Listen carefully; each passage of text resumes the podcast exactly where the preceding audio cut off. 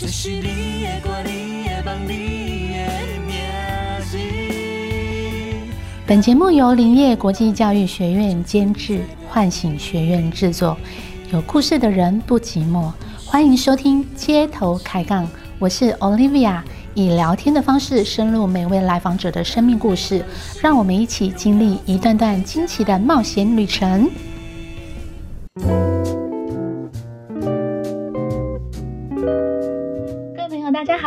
是你最温暖的姐姐 Olivia，欢迎回到职场竞争力的系列，陪你聊聊职场困扰，然后让你可以更多的认识自己，挑战自己，活出自己职场的生命力。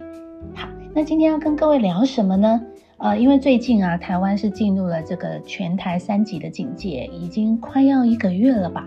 哦，那当然我们希望这个疫情赶快过去。不过呢，这一个月来，很多人就开始进入这个上班分流、居家办公的生活。那很多人，很多年轻人，他们就开始有点困扰。所以等一下会来跟大家聊聊他的困扰是什么。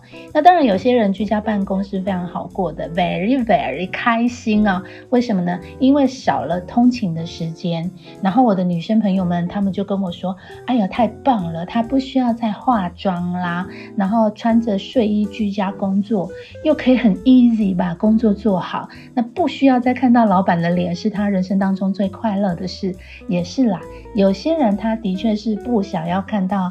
老板呐，主管的样子哦，因为是比较权威的人士。那当然，这些老板、主管来的时候，他可能会突如其来交代工作啊，给予意见。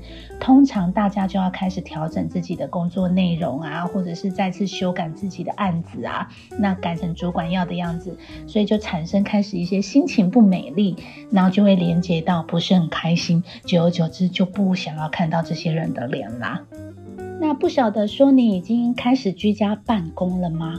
如果有，你现在工作的效率有让你困扰吗？是好还是不好？那你会很想要赶快回到公司跟同事一起上班吗？还是你是想要一直在家工作下去呢？哦，你这个时间你可以问问你自己哦。那。如果以我的这个看法来讲，哈，我觉得人类其实它是群居的动物啊，这一点是很特别。有没有发现，从有历史以来，人类就有群居生活的现象？从自己生长的家族开始，你就不是一个人啦。再来呢，就开始有隔壁的邻居啊、同学呀、朋友啊，还有一起享受分享的感觉。人是很享受在群体当中被认同的感受，所以你可以感觉得到，如果有人对你的态度不太一样。然后出乎你的意料之外，让你不舒服的话，你可能还会想半天，说：“哎呦，他在想什么？我有得罪他什么吗？”你心里就开始有这些小剧场出现。你担心的是别人怎么看，对吧？那以前还有个经典电影，我不晓得年轻人有没有看过，叫做《浩劫重生》，就是汤姆汉克演的。大家不晓得有没有看过？如果有看过的话，大概你就知道你的年纪啦。那也不一定啦，因为现在年轻人也很喜欢看一些比较老的电影哦。那这个主角呢，他是因为飞机失事了，他在无人岛上，他剩下一个人存活，所以他没有任何的人类可以互动。那他某一天呢，在找那些遗骸的时候啊，翻翻来翻去，他找到了一颗排球。哦，所以如果你有看这个电影片段的时候，你会觉得这一段有点好笑，也会有一点点无奈跟心酸，因为呢。他找到那颗排球之后，竟然成为他唯一可以倾诉的对象。他在那个排球上面呢画了一个脸，然后还帮他取了一个名字，啊，他的名字叫 Wilson，所以 Wilson 就是他无人岛上唯一的朋友。然后他是威尔森牌的排球，他是一颗排球，所以你可以看到他是多么渴望有人陪呀，多么希望有人可以听他讲话。哦，其实这这部电影就是让我深刻的感觉到，人是很需要群居的，因为现在大家有些人已经开始居家办公了嘛。那如果你不是跟家人住，居家办公的环境只有你一个人，alone，你可能没来由的就会有一点点孤单感，对吧？好，就很像在无人岛上嘛，哈，左看右看都没有人。那如果你的工作是完全不需要跟其他同事合作，你就能够完成。那我建议你，你真的要去买一个威尔森牌的威尔森排球来陪你，诶，好，现在你很幸运的是，你还是有很多机会可以创造人与人的连接啊，比如说你可以去呃跟人家视讯啊、通电话等等啊，这个部分你一样都是可以创造的，当然就没有像那个汤姆汉克这么的孤单了。好好，那接下来呢，我要来回答一下听众的问题，我们一起来听听这位朋友的困扰是什么。Olivia 姐姐你好。自从开始在家上班，总觉得工作跟休息变得模糊。老板有时候也会在晚上传讯息来，请我帮忙处理事情。虽然有些事情并不紧急，但总会想说电脑就在旁边，顺手处理一下好了。但结果就是常常会出现隐性加班。我也不好意思说，我今天多花了二十分钟处理公事，想要求加班。而且感觉也没有证据可以证明我真的是在晚上的时候处理。也许老板也会说：“那你可以白天再用啊。”真是令我困扰。哇，听完这个朋友的这个困扰，我觉得年轻人啊，这个困扰要困扰起来，真的会烧破脑哎。好，因为这个时间的界限界限感明不明确。然后开始困扰了，呃，我会给予一些看法，可能不是大部分人的想法哈。整体来看，这一个主角，他的他有提到说，工作跟休息都变得很模糊。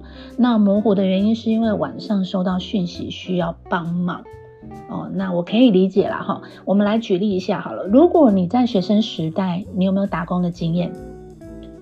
嗯，我相信很多人是有打工的经验哦。那打工他要怎么样来换取金钱？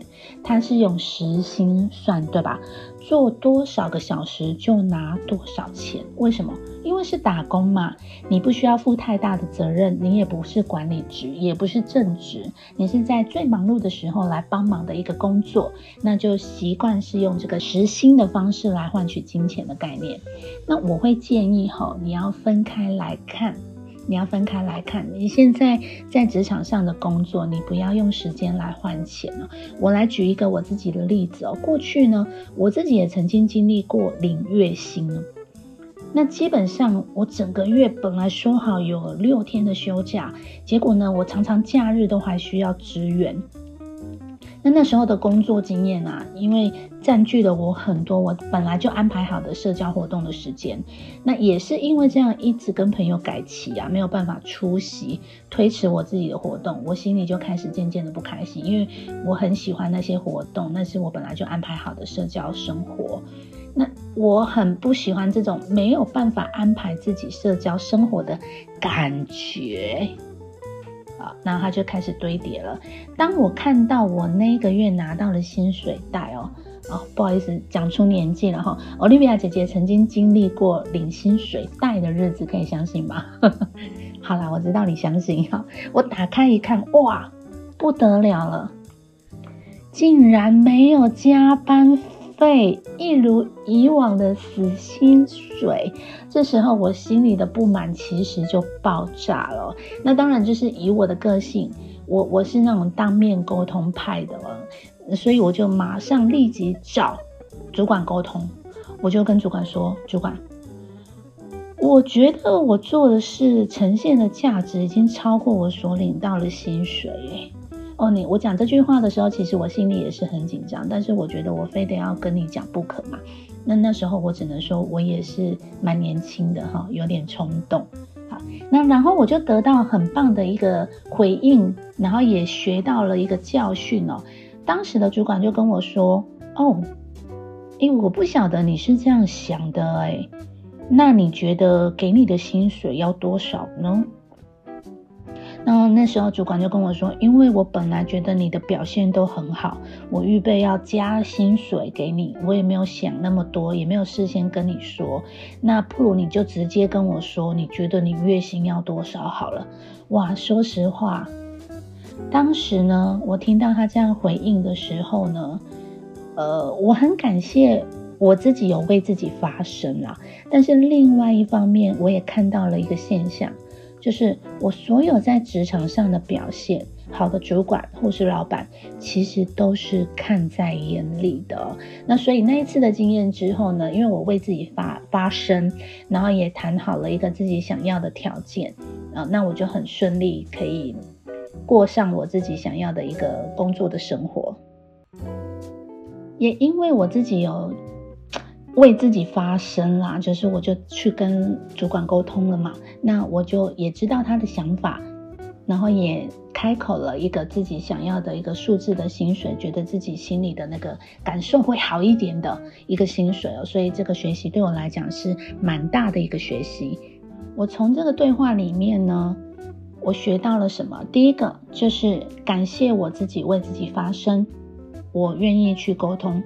第二个呢，就是你所有职场上的表现。如果你遇到的是一个好的主管、更好的老板，他们都是看在眼里的。所以我鼓励大家不要用时间来看待你的薪水，你要用你创造出来的价值来创造你的收入。好，所以第一个，如果你遇到这种状况，你界限很模糊的话，你要学会。跟主管、跟老板沟通，沟通力是绝对必要的。因为现在每家公司基本上都有人资嘛，那会计在算你的工作时数跟加班时数，每家公司都有每家的规范。如果你变成是心里不清楚公司的规范，然后你觉得要跟公司每一个时间点都要斤斤计较的话，那其实会摆明你领的是实薪哦。你领的不是这份工作的薪水，那我们再来看一下哈，一家公司之所以需要你，需要应征一群人共同来打一个赢的战争，就是要一起打造公司的获利跟营收嘛。那每个人展现自己的才能跟才华，在公司里。一起是一体的，是整体性的，一起打拼跟创造的。那如果你把它小看了，你看每个小时的时薪，连多了一分钟的时间，心里都不开心的话，那我真的建议自己的眼界跟格局需要稍作调整，相对来说，在未来的这个发展的程度会高一点呢。当然，我不是说就是要被那种惯老板呐，然后让你全身上下都被工作的时间给榨干哦。你要明白你自己这一份工作，就是你的职份能够贡献的是什么。当你这样想的时候，你大展长才的机会，还有发挥你自己生命的那种活力的状态，会比较多一点哦。因为你习惯的思考模式是负责任。这个是很重要的一点。那当你如果开始习惯是抱怨，然后看到同学、看到同事就要跟他说啊，我跟你说，呃，我这个工作怎么样、怎么样、怎么样，斤斤计较啊，其实还好，没有那么的不合理。但是你讲的好像很很过分的话，哈，你会非常非常的让自己不融入公司，你跟公司是一个对立的状态。那因为你可能根本只是去。想要领一份薪水，你可能还没有找到你可以适合投入的产业。因为如果你真的爱你所做，做你所爱的时候，你你是可以在里面学到很多东西的。那上一集我们有谈到嘛，你的生命其实不是用时间换来的，时间就是你的生命，没有什么要换不换。你要活得开心一点，所以你要想一想，如果。我说的是斤斤计较，就是连一分钟、五分钟、十分钟都让你很不开心的话，你想想，当你在上班的时候，还没有居家的时候，你去楼下买个咖啡，你跟同事在茶水间闲聊，你坐在位置上脑袋放空，你上班划手机看 IG、看 FB 回朋友讯息，然后你去抽烟，这些时间你是不是薪水小偷呢？你是不是要被倒扣薪水呢？对吧？所以换位思考是需要的。那当然，我们有一些方式可以来确保，就是你创造的价值跟你领到的这个薪水是会让你有合理的状态嘛？如果你可以看哦，你的老板或者是主管真的太习惯你六点下班，然后他五点五十八分交办事项，说我马上就要要你晚上七点完成，一周五天。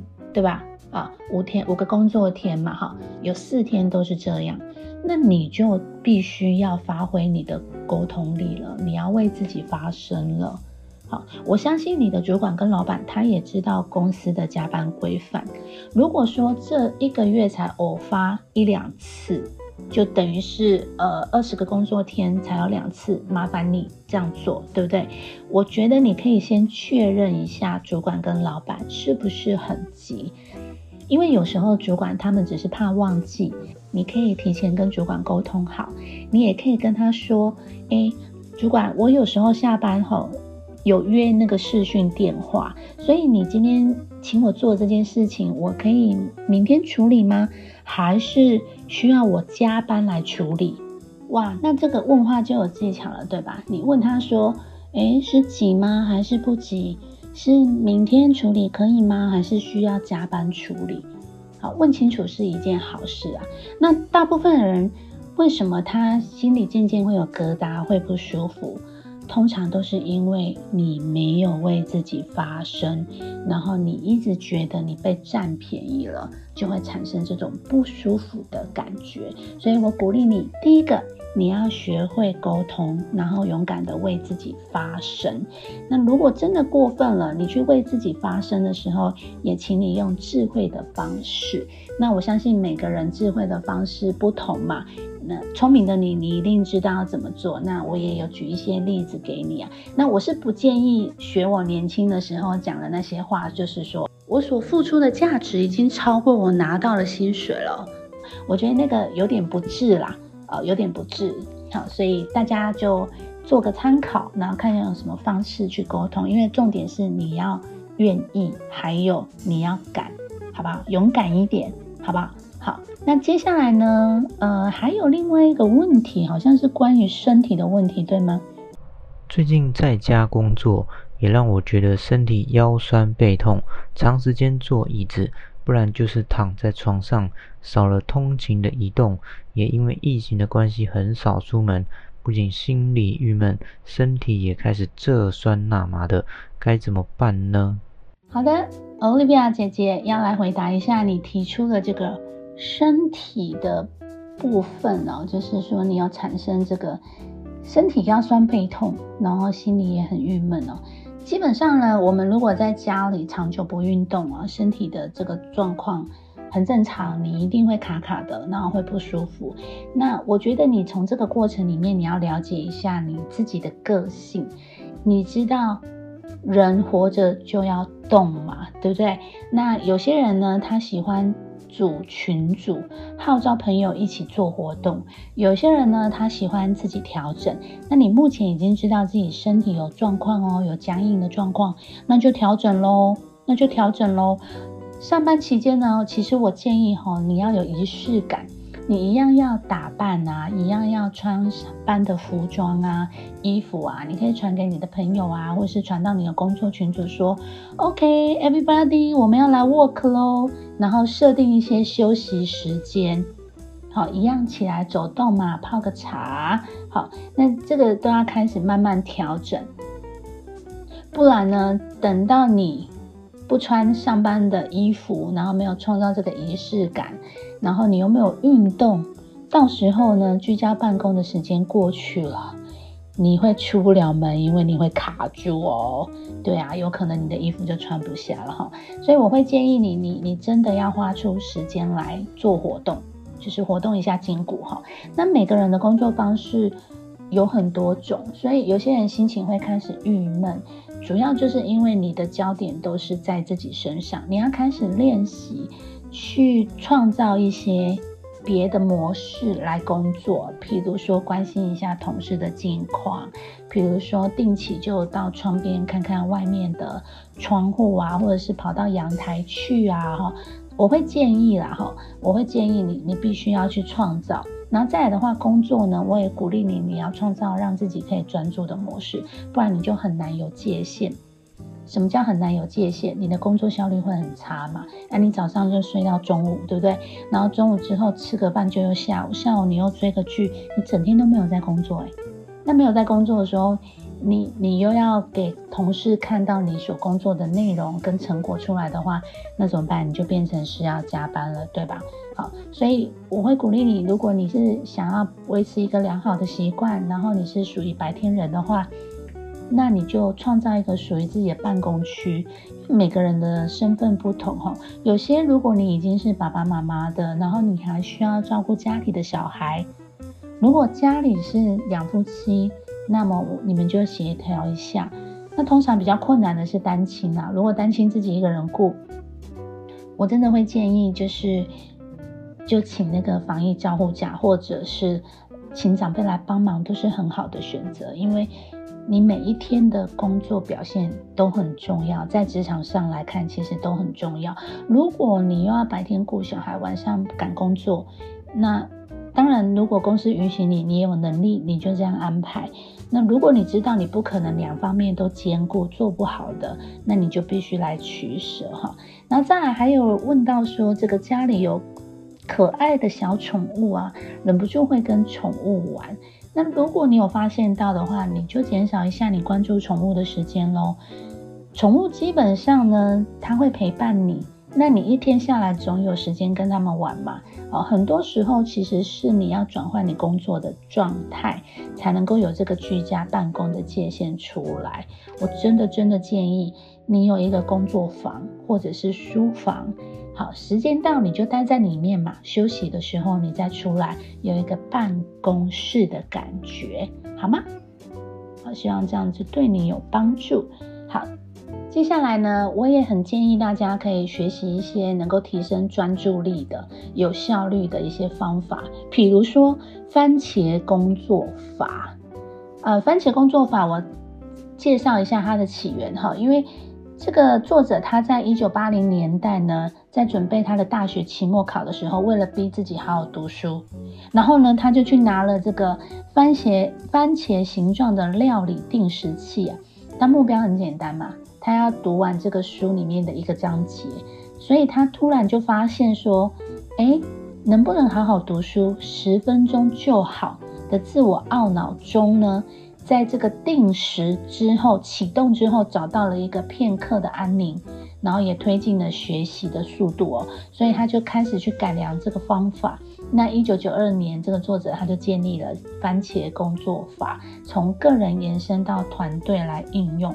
那他怎么去做这个番茄工作法呢？他说以三十分钟为一个循环，二十五分钟你就休息五分钟，然后你设定闹钟来倒数执行。那你六个循环当中，或者是完成一个事件，再来做一个大的休息。好，那我会建议你就是在时间的安排不要高估自己啊，你就诚实的记录自己会花的时间，然后去调整你需要的番茄钟的数量。好，你就可以找到自己习惯的方式跟做事的规律。那网络上都有很多这方面的资料，我鼓励大家可以啊。呃手机 App 里面也有很多番茄工作法的一些 App 可以使用哦。鼓励大家可以学习后，然后开始来做一些。如果你的专注力跟效率需要提升的话，可以开始往这方面去执行。好，那记得在用这个番茄工作法的时候，要掌握三个原则。第一个就是不要急着开始计时，你要先好好的把你要工作的计划做好哈。然后第二个呢？在番茄时间按下去之后呢，你就不要分割了，你不要按暂停了哈。然后再来的话呢，等到你休息的时候呢，你就要休息，你不要超过这样的时间。那这样长久下来，你会发现你的效率提升很多。嗯，那我觉得番茄工作法它里面有一个很特别的地方，就是时钟一按。